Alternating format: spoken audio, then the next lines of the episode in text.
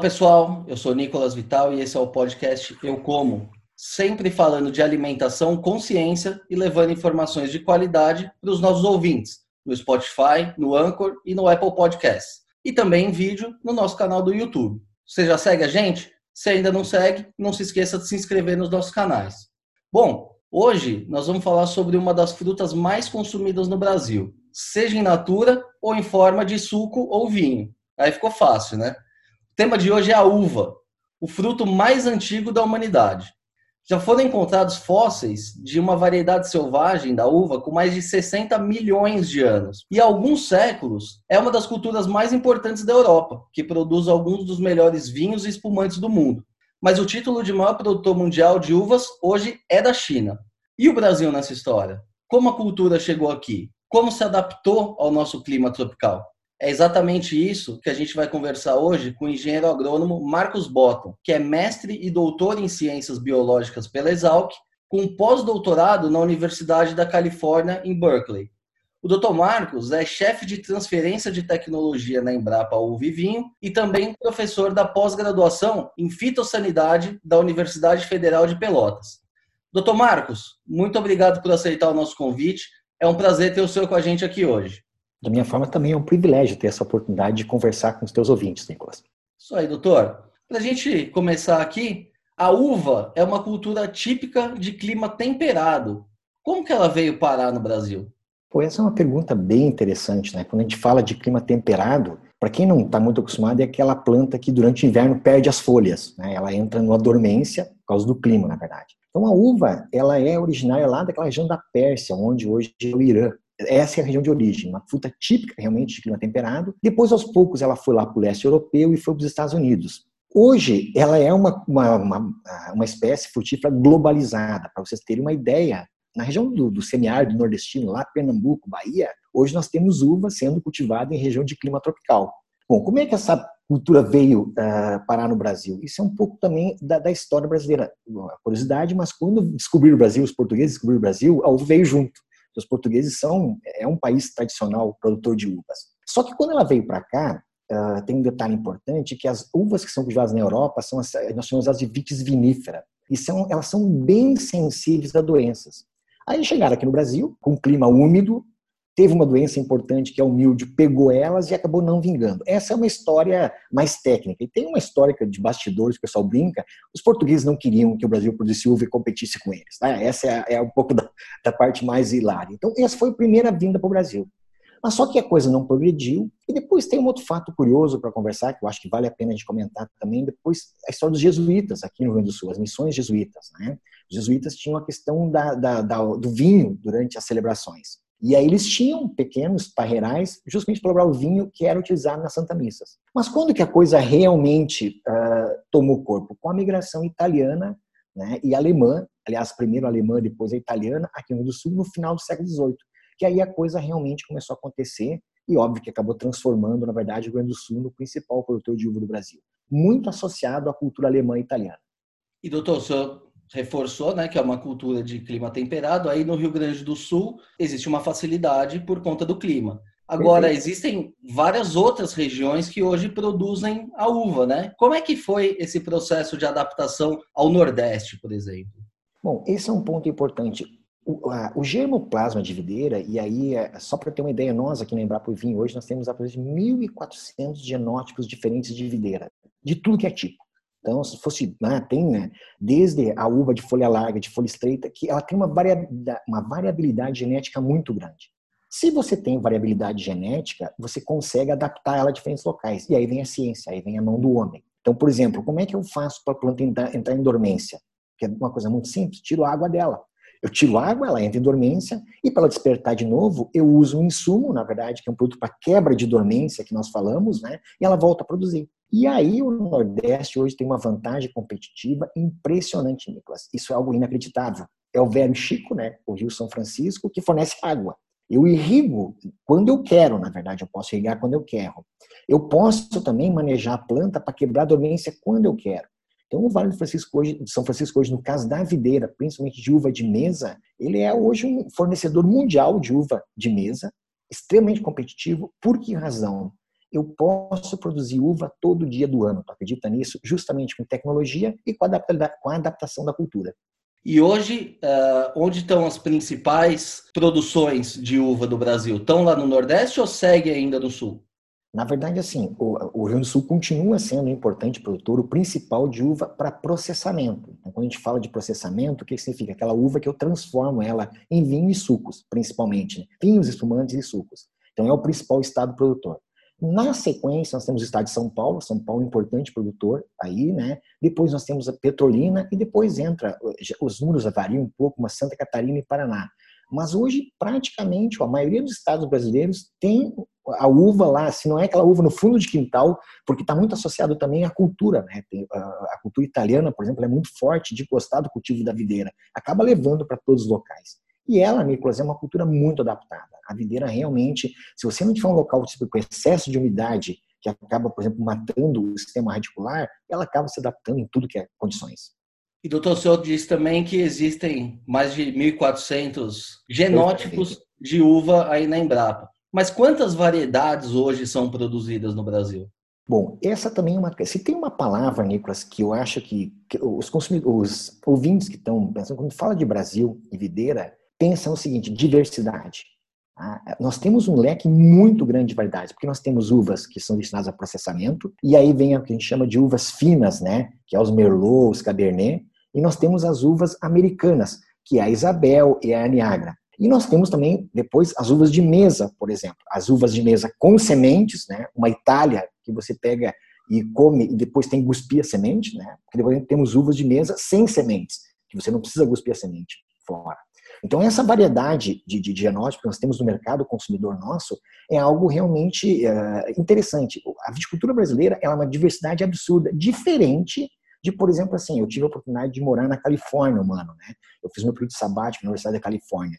Você vai no Napa Valley, praticamente é somente uva para processamento. É uva para elaboração de vinho. Então, essa é a característica deles. O Brasil é uma diversidade absurda. Você vem aqui na Serra Gaúcha, você vai encontrar uva para espumante, você vai encontrar uva de mesa debaixo de plástico, você vai encontrar uva para suco, muitas vezes a 100 metros uma propriedade da outra. Então, essa diversidade brasileira que é algo que uh, o Brasil tem que descobrir. Ele não descobriu ainda. Né? E deixa eu te fazer mais um parênteses nesse sentido, assim, Nicolas, por isso que eu acho bem interessante tu trazer esse assunto da videira hoje para os teus ouvintes aí. Uh, no ano de 2018, 2008, eu fiquei um ano na Califórnia fazendo tudo sabático lá. Né? Eu fui estudar inseto na Califórnia. E aí o pessoal fazia assim, ah, o que tu faz no Brasil? Eu trabalho com uva. A primeira pergunta, tem uva no Brasil? Bom, por quê? Porque eles conhecem a Argentina, eles conhecem o Chile, né? eles conhecem até o Uruguai. Eu me lembro que tinha excursões de americanos para vir para a América do Sul para conhecer a, a, a, viticultura e ninguém vinha para o Brasil. Depois, quando eu retornei de lá, e a gente aqui em Embrapa recebe muitos pesquisadores, muitos profissionais de fora, quando você traz essas pessoas eles começam a conhecer a nossa viticultura, conhecer nossas vinícolas, muda o conceito. Né? Porque há muito preconceito contra o produto brasileiro, muitas vezes até criado por nós mesmos. Então, desculpa esse parente, Nicolas, porque a gente vive na pele isso, né? Ah, eu nunca me lembro que, eu me lembro que o meu orientador, ah, um dos amigos do meu orientador da Califórnia, quando ele veio para cá nos ajudar no projeto, eu levei ele na Casa Valduga, uma vinícola grande aqui da Serra, ele só ficava olhando e não falava nada, assim, porque não imaginava que, que teria uma vinícola desse porte em solo brasileiro. E, doutor, em termos de qualidade, Hoje, a nossa uva pode ser comparada às uvas produzidas na Europa, na Califórnia, na África do Sul, ah, que são países notórios pela produção de bons vinhos? Nicolas, essa pergunta ela é extremamente capciosa. Né? Ela tem uma resposta científica que eu posso te responder e a resposta é sim. O Brasil hoje tem condições de clima, de solo, de variedade, de tecnologia para produzir uvas né, num padrão de qualidade aceito internacionalmente. Nós temos esse processo todo. Só que alguns detalhes importantes, né? Se tu perguntar para qualquer consumidor o que ele entende por qualidade, é algo que nós vamos ficar discutindo aqui durante 10 horas. O que acontece é o seguinte, é que muitas vezes nos colocam um conceito de qualidade em algumas situações, por quê? Ah, então vamos lá, o vinho francês é bom mas ele é típico da França, ele tem uma tipicidade, ele tem uma característica da França que vai ter um público consumidor que gosta daquele produto. Particularmente, eu não gosto muito de vinhos franceses. Alguns vinhos, para mim, é, é, mas é gosto. Eu volto a falar assim: gosto, cor e amor, Nicolas, não se discute. Né? Esse é um ponto importante. Então, eu te respondi cientificamente assim: nós temos condições de produzir, né? nós temos clima, nós temos sol, temos variedades, temos tecnologia. Tá? O que, que, é o desafio agora? É a nossa busca, e a gente está falando de vinhos finos aqui, tá, Nicolas? Acho que esse é um ponto importante conversar. É a nossa busca pela tipicidade brasileira. Aí nós temos um trabalho muito forte de indicações geográficas no Brasil. O, o, o leigo que está nos ouvindo agora, digita no Google aí vários dos vinhedos o vinho dos Alto Montes. São duas indicações geográficas aonde já tem um ordenamento da cadeia produtiva para selecionar variedades, práticas de produção e padrões de qualidade para ter um produto típico brasileiro. E eu, eu acho que esse é um ponto importante nessa conversa, Nicolas, assim, de, das pessoas, dos ouvintes, enfim, entenderem um pouco que o vinho brasileiro tem a sua tipicidade. E que muitas vezes, por preconceito, e é preconceito, não é? ou ensino de inferioridade, eu não sei o termo que nós vamos usar isso, né? a gente acaba preterindo um produto nacional por um importado. E isso é uma coisa que acontece hoje, Nicolas. Assim, de cada 10 garrafas de vinho, 9 são importadas e uma é brasileira. Agora, eu, é um desafio que eu, que eu deixo agora para todas as pessoas aqui. Por que não começar a conhecer? A minha pergunta é assim: todo produto importado, todo produto da África do Sul, ele é de qualidade? Eu tenho certeza que tem vários vinhos da África do Sul que, que, que, que são questionáveis e muitas vezes vêm para cá de baixa qualidade, o cara toma um negócio ruim, ah não, mas esse vinho é francês, ele está tomando uma porcaria de um produto, né? E achando o máximo porque é francês. É, é, é, essas questões são complicadas. E me perdoa, porque eu me motivo, esse tema eu me empolgo, viu, Nicolas? Quando coloca nesse assunto, é um ponto-chave. Não sei se tu tinha essa informação, mas para o consumidor nós temos variedades de vinhos que foram, são brasileiras. Tá? Eu vou dar um exemplo em Brapa, de uma variedade chamada Lorena. Procurem aí na internet vinhos Lorena e experimente. Bom, é um vinho aromático, é um vinho branco, um custo-benefício muito interessante. Ele é um vinho que tem um aroma de uva muito saboroso, que pouca gente conhece, mas é um vinho de uma variedade brasileira que precisa ser descoberta pelo nosso público. É um vinho para tomar na beira da praia. Então, a resposta é sim, nós temos. Porém, agora vamos pensar no outro lado. Boa parte da produção brasileira ela é diversificada. Quando eu digo diversificada, significa o seguinte: para quem conhece a Serra Gaúcha, quem já veio aqui, não precisa vir na Serra Gaúcha, vai lá no Espírito Santo, que o Espírito Santo, acredite, também tem vinícolas e também tem produção de uva. É umas montanhas. O clima, a variação de ambiente, ele é muito grande numa região. Então, às vezes, a gente tem o quê? Você consegue dois ou três hectares, elaborar mil ou duas mil garrafas de um vinho fantástico, né, que compete com qualquer lugar do mundo, mas que não tem escala. Que esse é um problema da nossa indústria brasileira. Nós não temos uma escala ou uma fama de muitas vezes. Tu vai no Chile, por exemplo, uma vinícola tem mil hectares de, de uva. Vocês entenderam a diferença de escala? A Califórnia é a mesma coisa. No Brasil, os maiores produtores de uva acho que tem 20 hectares de uva. Então, nós somos uma indústria ainda muito uh, incipiente, ela é muito jovem, vamos falar assim. Agora, uma outra dúvida muito comum é entender qual que é a diferença dessas uvas de mesa para as uvas utilizadas para a produção de vinho. Uma coisa que me cobraram, deixa eu te, eu estou te provocando, já que estamos conversando com, com todos os ouvintes aí, é, uma primeira vez que eu falei assim, ah, eu quero produzir vinho, ele me olhou assim, ó, vinho não se produz, vinho se elabora é coisa, é frescura enológica isso que eu estou falando, não é? Por quê? Porque produz, tu pega os ingredientes e tu coloca, nossa, a elaboração de vinho, elaborar um vinho é, um, é, é uma maestria, na verdade. Bom, a, a, pergunta tu é, o tipo de uva, eu te diria assim, ó, são duas coisas fundamentais. A variedade, então existem variedades que são destinadas à elaboração de vinho e outras de mesa. E manejo. Por que manejo? Porque, por exemplo, uma uva de mesa, vamos pegar um exemplo bem prático, a Itália, que todo mundo conhece. É aquela uva grande com semente que a gente compra no mercado, na verdade. Para eu ter aquela baga grande, eu tenho um monte de práticas de manejo no campo.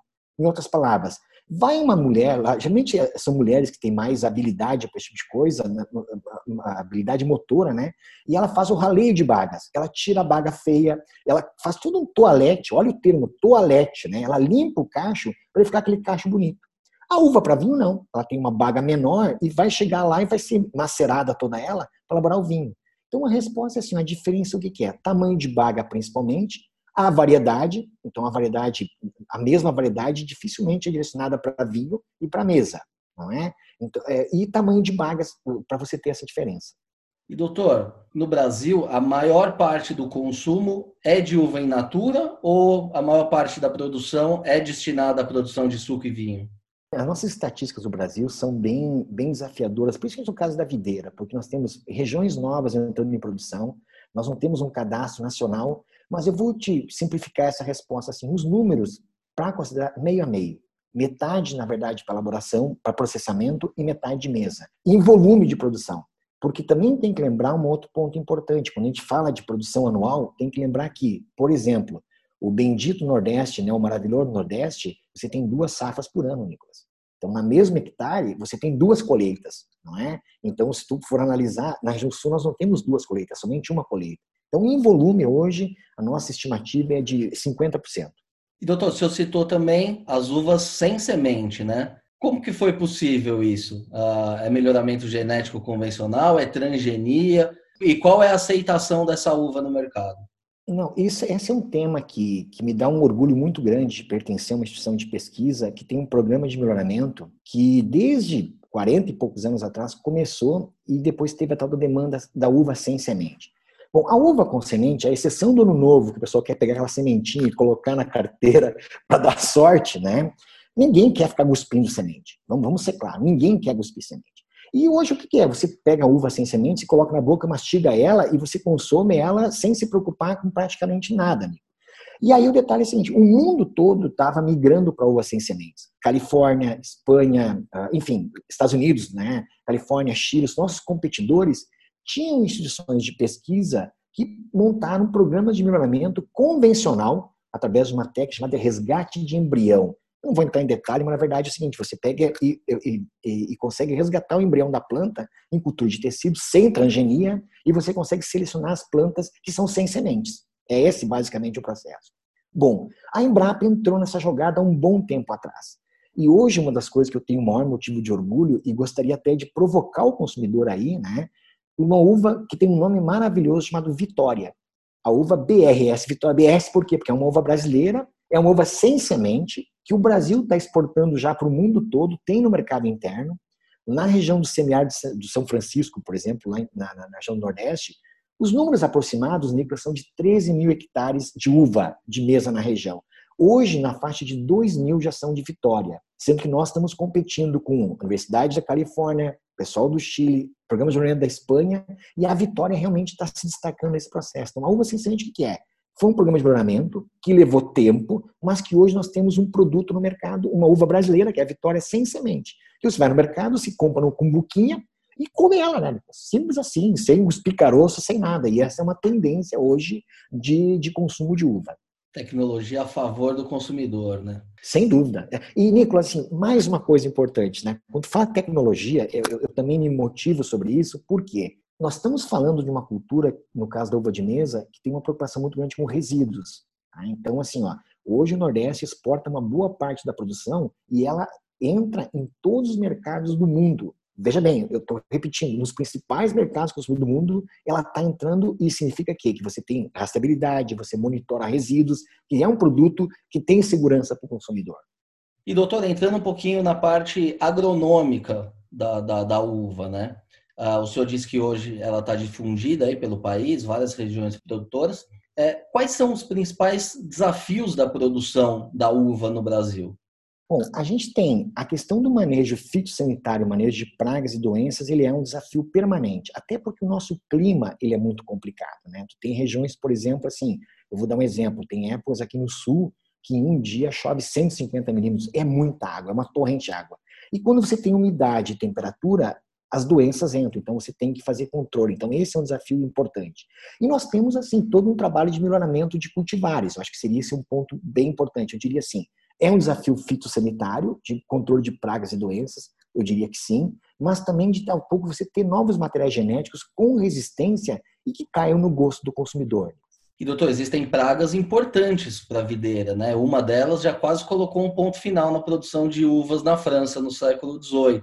Como que é aqui no Brasil? O senhor já disse que existe a incidência, mas quais são as grandes pragas hoje que ameaçam a produção? Nico, tu fez esse comentário da, do tema de pragas, eu acho que vale a pena comentar essa história da videira, até porque tem a ver comigo, assim, para quem no início o Nico me apresentou que eu trabalho, mas a minha área é inseto, é manejo de pragas, eu sou entomologista, como o pessoal fala. E no caso da videira, na Europa, como eles produziam aquelas que eu falei, as tal das uvas finas e vitis vinifera, né, eles inventaram de importar uns materiais dos Estados Unidos para resistência a uma doença importante da videira, que é o ídio. Né? Ao importarem, trouxeram um bichinho de raiz junto, chamado filoxera, que é um pulgão. Esse pulgão, em questão de 10 anos, simplesmente destruiu a viticultura europeia. Sabe o que é destruir a viticultura? E eles acabaram conseguindo reverter isso através de tecnologia também, que é o que nós chamamos de um porta-enxerto resistente. Em outras palavras, eu coloco a raiz de uma planta, que é uma videira resistente ao bichinho na raiz, e a copa que produz em cima, que eu quero produzir. E com isso eu consegui manejar a praga, no caso da filoxera. Então, esse foi o ponto, Nicolas, que eles conseguiram equacionar. E hoje essa técnica é usada no mundo todo. Inclusive, nós, o Brasil, usamos a enxertia, além de ter outros objetivos, mas um dos principais deles é justamente a questão da filoxera. No Brasil, hoje, nós temos, assim, dependendo da região, diferentes problemas fitossanitários. Né? Na videira, felizmente para mim, né, os maiores problemas estão relacionados com a parte de doenças. Né? Então, a parte de insetos, pragas na videira, a incidência é muito baixa, você não tem uma necessidade absurda de tratamentos. E em doenças, eu diria que hoje você tem principalmente as doenças fúngicas, eu destacaria mildio e oídio, tá? são duas doenças. E no caso também, a gente tem muitas doenças que a gente chama de madeira, que acabam ocasionando o apodrecimento das plantas, e às vezes de raiz, que acabam matando as plantas de videira eu destacaria esses patógenos. E doutor, é, como é que é feito esse tratamento? Existem pesticidas desenvolvidos especificamente para as videiras? Boa parte dos produtos químicos, na verdade, destinados à viticultura, eles não são desenvolvidos no Brasil. Esse é um ponto importante, né? Por que razão?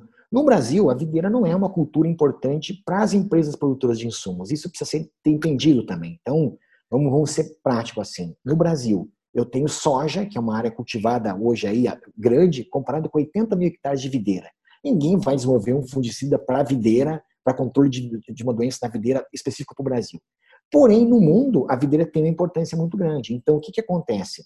Em países importantes, França, Itália, Estados Unidos, na sede das empresas, o pessoal acaba desenvolvendo fungicidas para controle de doenças que ocorrem na cultura da videira com o tempo, eles vêm para o Brasil também para ser utilizados. Muitas vezes com atraso, Nicolas. Isso também é outra questão importante. Assim. Esse é um fator de, de, de desafio de competitividade para o nosso produtor. Por quê?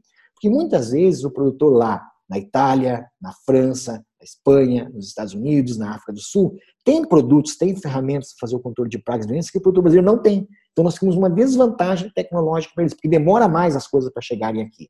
Mas o manejo é feito basicamente com a questão de produtos uh, fungicidas e também tem tido um aumento muito grande nesses últimos anos e algo que eu acredito bastante que vai aumentar, que é o manejo com controle biológico. Nós já temos vários, na verdade, produtos uh, biológicos formulados para o controle de doenças.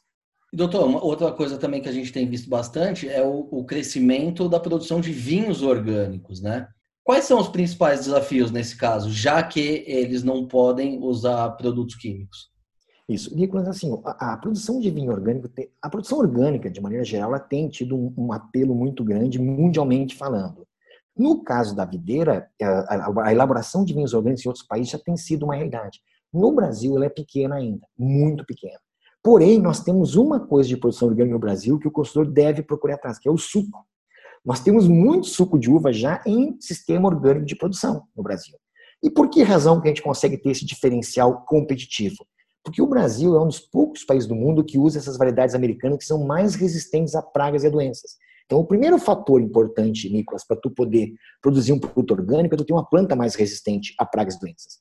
E nós temos um grupo de variedades né, que são mais resistentes e que permite os produtores brasileiros a produzir, elaborar sucos orgânicos. Aí no mercado hoje tem várias marcas já, está crescendo de uma forma significativa o suco de uva orgânico. E alguns produtores também usam uma outra tecnologia, que por quê? Porque o principal gargalo, Nicolas, para tu produzir né, um suco orgânico, um produto orgânico, é a questão de doenças, como comentei anteriormente. A doença está muito associada à precipitação, a chuvas. Então, se um dia o ouvinte vier aqui na região sul para nos visitar, por exemplo, aqui em Vale dos Vinhedos, mesmo região de Caxias do Sul, você vai ver muito aumento da plasticultura. Ou seja, o vinhedo hoje está coberto praticamente é como se fosse um guarda-chuva. Ora, se ele está coberto como se fosse um guarda-chuva, não tem molhamento, não tem umidade, não tem doença. E com isso eu consigo reduzir muito de tratamentos e permitindo assim você não usar os produtos químicos, você fazer uma produção dentro dos princípios da agricultura orgânica. E doutor, o senhor citou também a questão do manejo integrado de pragas, né? Que é uma coisa que é vista como o futuro da agricultura. O uso de biodefensivos pode ser uma alternativa? Eles são realmente eficazes? Eu imagino que boa parte dos nossos ouvintes é um público leigo. A gente fala esse tal de manejo integrado de pragas. Parece que é uma coisa.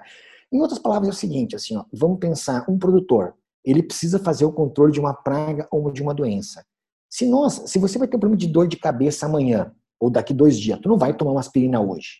Eu não vou tomar uma aspirina preventivamente, que vai que daqui dois dias eu vou ter uma dor de cabeça.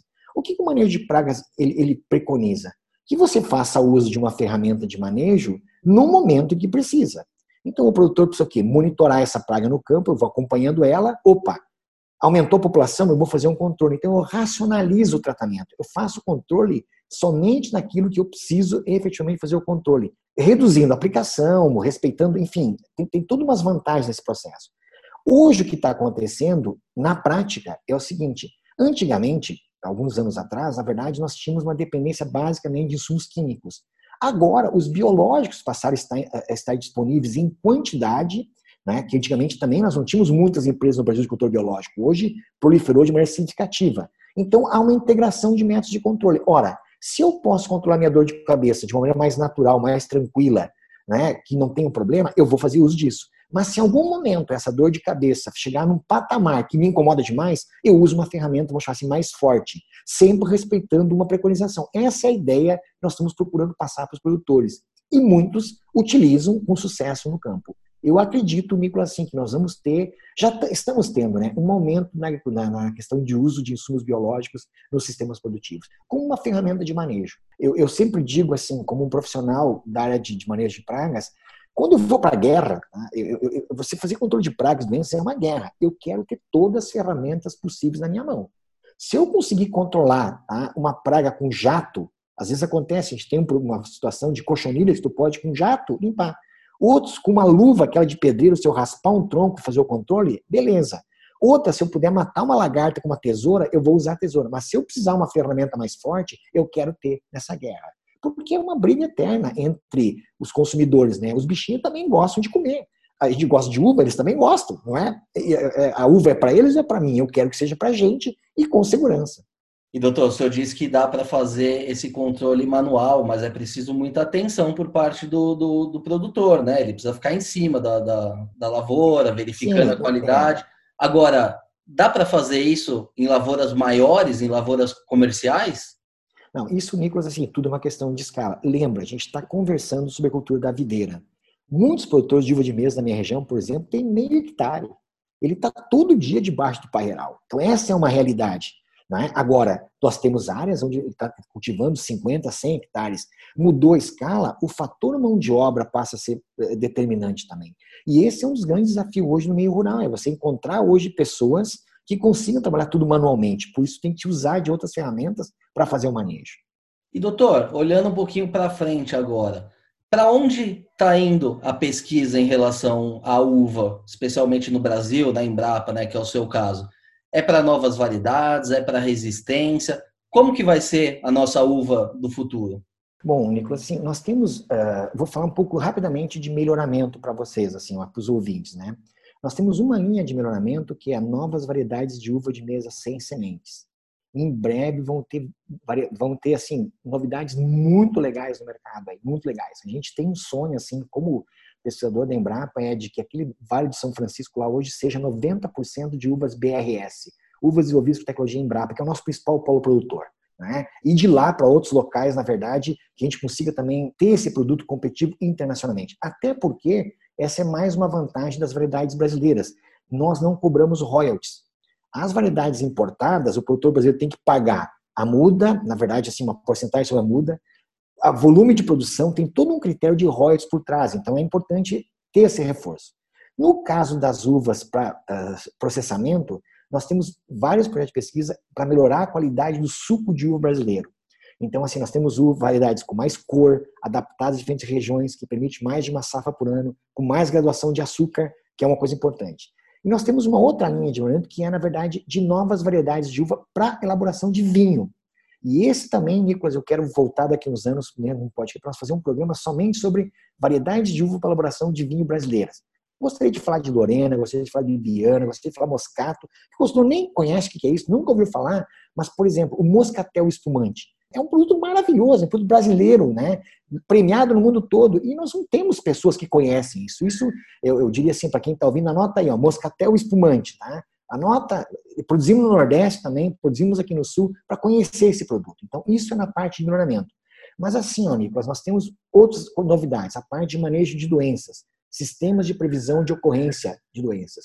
Nós pensamos muito no produtor ter um celularzinho com um alerta. Opa, olha só, o tempo agora está úmido e quente, precisa fazer um tratamento. Então você tem lá no teu celular, tu consegue saber que momento fazer o tratamento. E por que não, de repente, fazer um tratamento com drone, sem o movimento de uma pessoa? Por que não, né?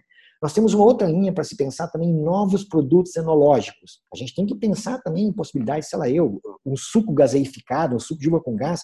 Esse tipo de ferramenta é outra linha de pesquisa de trabalho. E claro, né, o tema indicações geográficas. Nós entendemos que a indicação geográfica, ou seja, o vinho do Vale dos Vinhedos, o vinho de Monte Belo do Sul, o vinho dos Altos Montes, né, o vinho eh, de Santa Catarina, o vinho, de, enfim, diferentes regiões que tenham, sim, um aglomerado de vinícolas que atraiam o turista para esse local, que tenha o consumo local, que tu valorize o produto brasileiro e saia com a cultura ecológica para o seu dia a dia.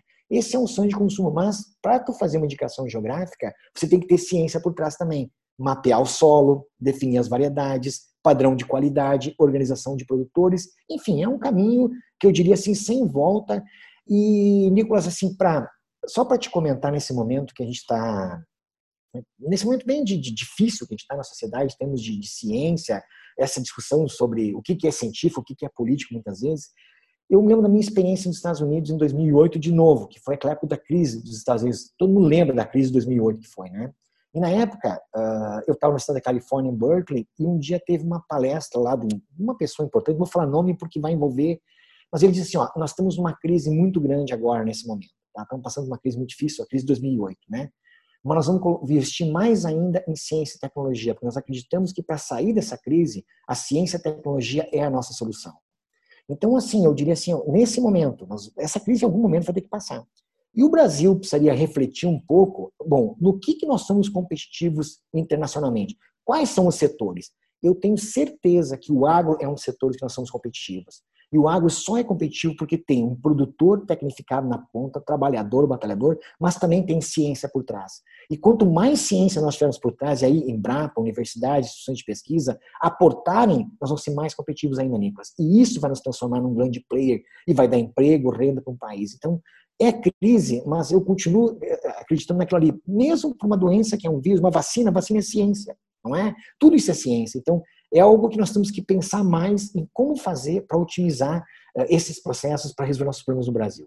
Doutor, assina embaixo, eu concordo 100% com o que o senhor disse.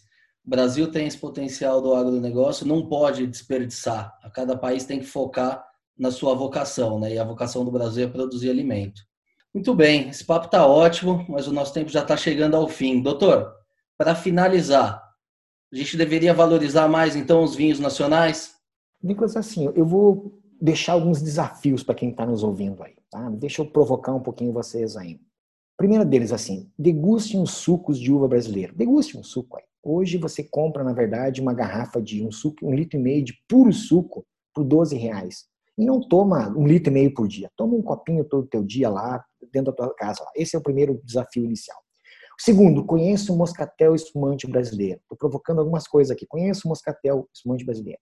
Terminou a pandemia agora, vai poder viajar, escolhe uma região enoturística aí. Pode ser aqui no Rio Grande do Sul, mas tem mais regiões para você pegar e conhecer. E o quarto, assim, ó, conheça a variedade Lorena da Embrapa. Degusta ela no mercado e vê essa questão, assim, para conhecer os produtos brasileiros. Por que razão que eu falo isso, Nicolas? Eu vou finalizar duas coisas assim que, que me chamam muito a atenção eu sou muito grato a tudo o que eu tenho conquistado na minha vida. Assim, eu nasci numa cidade bem pequenininha, enfim, e depois eu estudei, consegui estudar na Universidade de São Paulo, depois eu fui para a Califórnia, pude viajar umas, algumas vezes para a Europa. E uma coisa que, que eu aprendi uh, foi com um americano, inclusive, uma vez que eu estava uh, na Itália. E eu aprendi assim de elogiar muito o americano. O americano gosta de elogiar. O americano ele não viaja praticamente. O nativo americano não conhece. O mundo é United States of America. Ponto, né?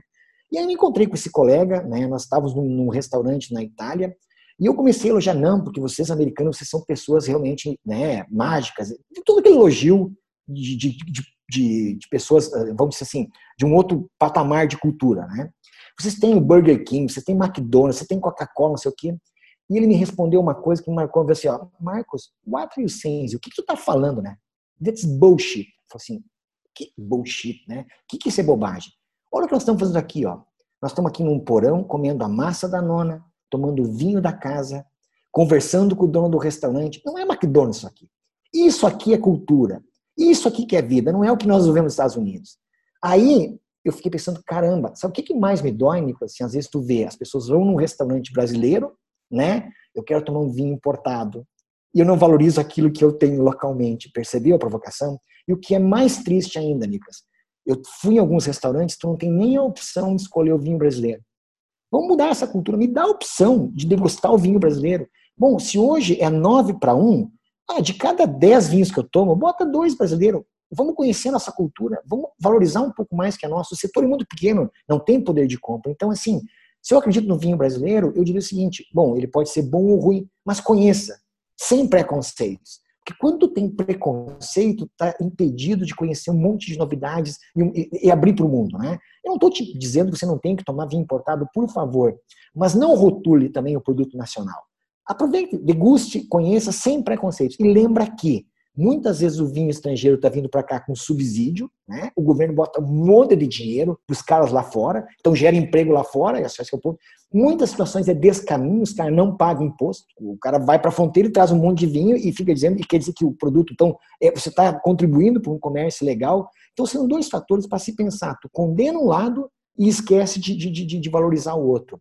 Me perdoa um pouco esse discurso um pouco nacionalista, viu, Nicolas? Assim, é, eu estou ouvindo, estou conversando com pessoas que eu nem sei que estão me ouvindo nesse momento, porque a internet é uma coisa muito, muito louca, mas é um pouco do depoimento de uma pessoa assim que pensa muito no local. Eu acho que esse momento é importante nós refletirmos sobre isso. Se o meu vizinho estiver bem, eu também vou estar bem. E aí, no caso da enologia, teria tudo a ver para esse processo acontecer. Esse é o caminho, doutor. Tô Marcos, queria agradecer mais uma vez a entrevista. Foi uma verdadeira aula sobre uva para mim e para os nossos ouvintes também, acredito.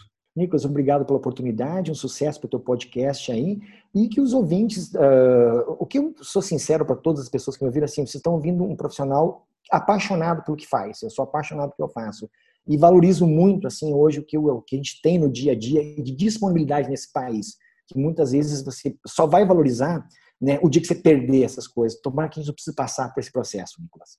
É isso aí.